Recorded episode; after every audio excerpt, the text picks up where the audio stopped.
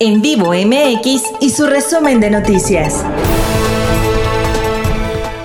Hola, ¿cómo estás? Yo soy Polly Manning y te traigo las 5 para este martes.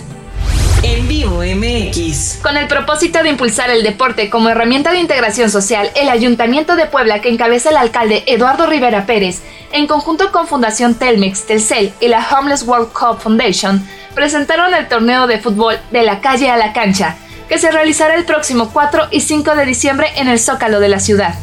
En Vivo MX. Por otra parte, el secretario de Salud, José Antonio Martínez García, confirmó que del jueves 2 al sábado 4 de diciembre iniciará la vacunación anti-COVID para personas de 15 a 17 años de edad, en Puebla Capital y la zona concurbada. En este sentido, informó que se instalarán módulos para habitantes de Angelópolis, San Pedro Cholula, San Andrés Cholula, Santa Isabel Cholula, Cuautlancingo, Coronango y Ocoyucan.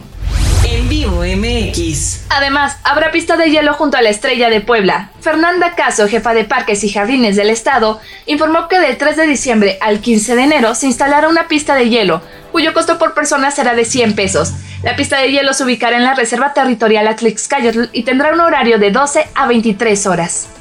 En Vivo MX. En otras noticias, tras 28 años de que artesanos ocuparon la Plaza Xinotecatl en el primer cuadro de la ciudad capital, ya no regresarán a este emblemático espacio, debido a la reciente remodelación en el centro histórico que realiza el gobierno federal a través de la Secretaría de Desarrollo Agrario, Territorial y Urbano.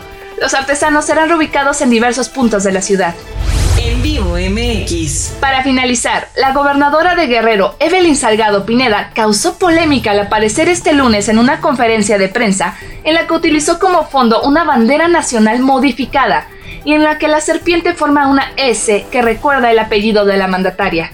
De acuerdo con medios locales, la mandataria develó ayer el mural con la imagen de la bandera nacional modificada en el Salón del Ejército Mexicano, en Iguala, lugar que se conoce como la cuna del lábaro patrio. Con esto llegamos al final de nuestro resumen de noticias. Te invito a suscribirte para que no te pierdas ninguno de nuestros episodios. Yo soy Polly Manning y puedes encontrar más información en nuestras redes sociales. Búscanos como En Vivo MX y visita nuestro portal www.en-vivo.mx. Hasta la próxima.